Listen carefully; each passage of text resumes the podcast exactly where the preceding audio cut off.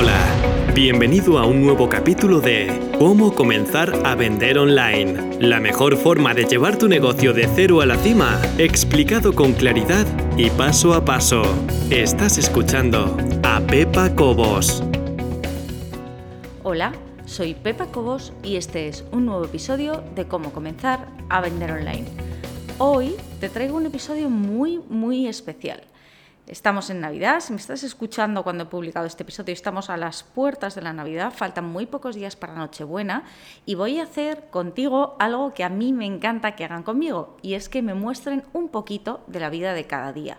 ¿Por qué te digo esto? Porque soy fan absoluta de esas encuestas de 10 cosas que no conoces sobre mí, que llevo en mi bolso y cosas de esas parecidas y me gusta muchísimo. Creo que me da una perspectiva diferente sobre la gente que me cuenta esas pequeñas cosas de su vida diaria.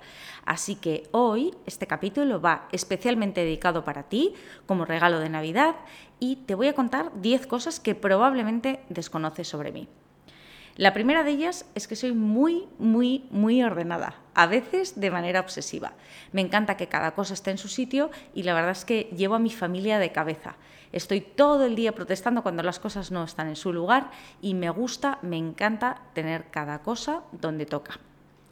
La segunda cosa que casi seguro no sabes sobre mí, aunque esta es más probable que sí, es que leo muchísimo. Cuando digo muchísimo, de verdad digo muchísimo. Este año voy a cerrar el año con aproximadamente unos 50 libros leídos.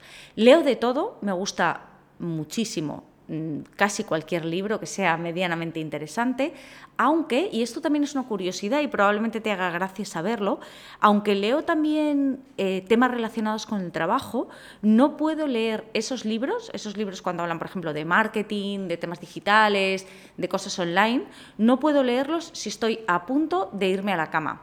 En esos momentos, lo único que me calma y que me tranquiliza para prepararme para ir a dormir es novela, tiene que ser ficción, es un requisito indispensable. Todo lo que leo antes de irme a la cama tiene que ser ficción. Me gusta especialmente la novela negra, pero tiene que estar muy bien escrita y con un final muy pensado. Soy bastante exigente en ese aspecto. Tercera cosa que quizás no sabes sobre mí. También soy un poco fanática con la limpieza uno de mis días preferidos, dedico los sábados, cada uno supongo que tenemos nuestro día, pero los sábados por la mañana para mí son de no trabajar, de no trabajar me refiero de no estar con el ordenador, por lo menos el sábado por la mañana no lo toco y me dedico a limpiar. Y lo hago porque me da la gana. Quiero decir, nadie me obliga, no penséis ninguna cosa extraña, lo hago porque me gusta y es una actividad que me tranquiliza muchísimo ya sé que probablemente estarás pensando que me he vuelto loca, que no sé lo que digo y esta mujer que, le ha pasado en la cabeza. Bueno, pues me tranquiliza muchísimo porque es una acción durante la cual puedo relajar la mente porque no me exige pensar. En el momento en que a mi mente le dan rienda suelta, me voy por los cerros de Úbeda y no puedo parar de darle vueltas a las cosas, con lo cual el tema de la limpieza me tranquiliza muchísimo porque es monótono, no tengo que pensar y son cosas que se hacen, sé que tengo que echar el spray, pasar el paño, por ejemplo, y ya está, o ordenar cada cosa en su sitio o poner las cosas donde toca, quitar el polvo, todas esas cosas me tranquilizan mucho, aunque no te lo creas.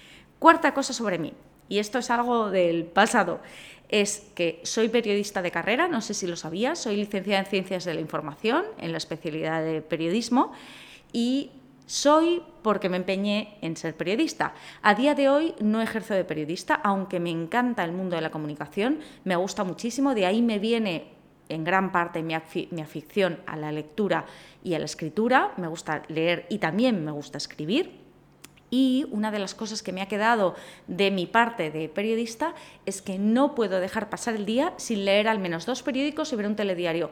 Lo hago siempre, siempre, siempre. Incluso ahora que no estoy en España, lo sigo haciendo exactamente igual.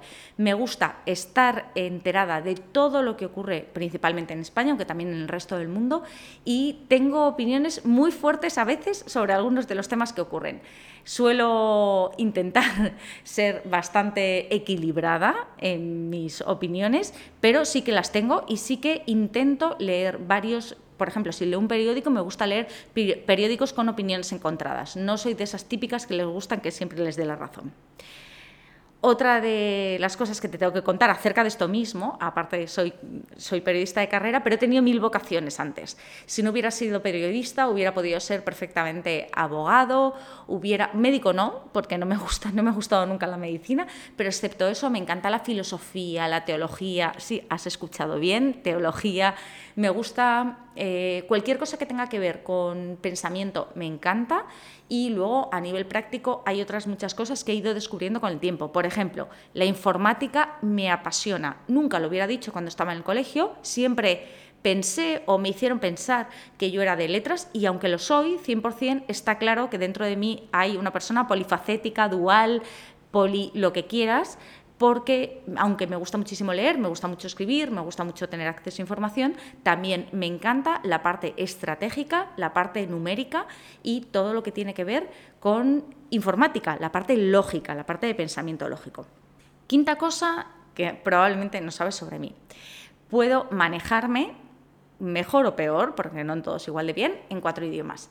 Hablo, por supuesto, español, hablo también inglés, Hablo indonesio porque me empeñé cuando estuve en Bali o cuando estoy en Bali, ahora que estoy en Bali, en aprender. Todo el mundo me decía que para qué iba a perder el tiempo, para qué iba a aprender indonesio. Bueno, pues he aprendido indonesio y aunque por supuesto no hablo perfectamente indonesio ni muchísimo menos, pero me puedo manejar. Es decir, si me sueltan en la calle y la gente no me entiende en inglés, puedo más o menos hacerme entender usando el indonesio.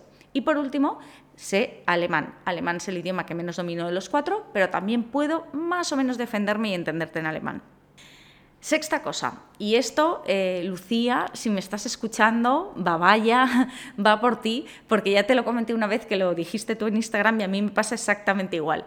Mis hijos se ríen cuando digo que hay cosas que no me gustan y me gustaría que me gustasen. Esto es una cosa que siempre me decía, mamá, esto es absurdo, nunca le pasa a nadie, cosas que te gustaría que te gustasen pero no te gustan. Bueno, pues sí, me ocurre, me pasa un montón. Por ejemplo, me pasa con el café. Me encantaría que me gustase el café, veo a la gente beber café y me parece que queda guay, queda genial lo de pasearte con tu taza de café y decir necesito el café al empezar. No me gusta nada el café odio el café. Me pasa también con otras cosas, por ejemplo, el caviar, probé una vez un poquito de caviar y no me gusta nada, las ostras no me gustan nada, el foie no me gusta nada. Hay muchísimas cosas, mm, no lo sé, hay cosas que no me gustan y me encantaría que me gustasen por lo menos para saber a qué saben. Soy incapaz de probarlas. Séptima cosa que no sabes sobre mí.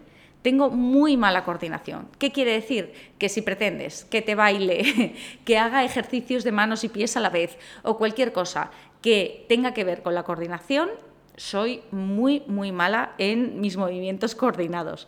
Absolutamente nefasta. Aprovecho para decirte que no solamente soy mala en eso, sino muchas otras cosas, pero principalmente la coordinación me falla por todas partes. Además, soy cero artista. Es decir, si me dices que dibuje algo, que te cante o cualquier otra cosa que tenga que ver con algún arte que no sea la escritura, la literatura o cualquier cosa así, probablemente no sabré qué decirte.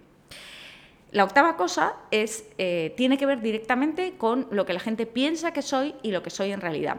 Muchísima gente me ha dicho que de primeras la imagen que doy es de una persona altiva o prepotente. Y me pasa muchísimo, lo piensa muchísima gente de mí. La realidad es que soy una persona súper tímida, soy introvertida y me cuesta muchísimo manejarme en público, me cuesta un montón manejarme en público. Por eso hay veces que cuando estoy dando una charla en algún sitio o se acerca la gente a mí, lo agradezco muchísimo, muchísimo, muchísimo, pero puedo parecer en ocasiones lo que no soy.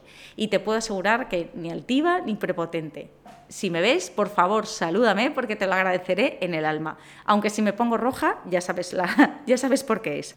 Cosa número 9. Lloro en todas partes. Soy muy, muy, muy llorona.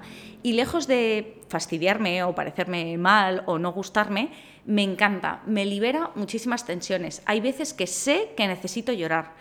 Entonces, en esos momentos me pongo el anuncio del almendro o el de la Lotería Navidad o el de Iberia que han sacado este año o me da igual, lloro en todas partes. Cuando voy al aeropuerto, incluso cuando voy por algo feliz, que no voy porque me vaya o que se vaya alguien que quiero, me da exactamente igual. Si veo a la gente emocionarse en el aeropuerto, me emociono yo y lloro.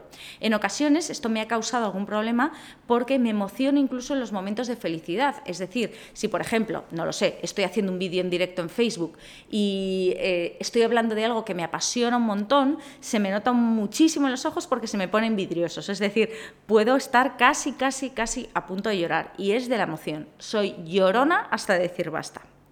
Y por último, última cosa que para mí es muy, muy importante y he dejado el último lugar, aunque por supuesto no ocupa el último lugar, es que aunque parezca que, bueno, hoy en día desde luego no es lo más, eh, no es lo que está más de moda decir, en mi caso, todas o casi todas las personas más importantes de mi vida han sido hombres. Y han sido hombres eh, y han sido importantes, siempre hablo en el buen sentido de la palabra todas las personas, por supuesto, mi madre ha influido muchísimo, mi hermana ha influido muchísimo y he tenido mujeres potentes y fuertes a mi lado.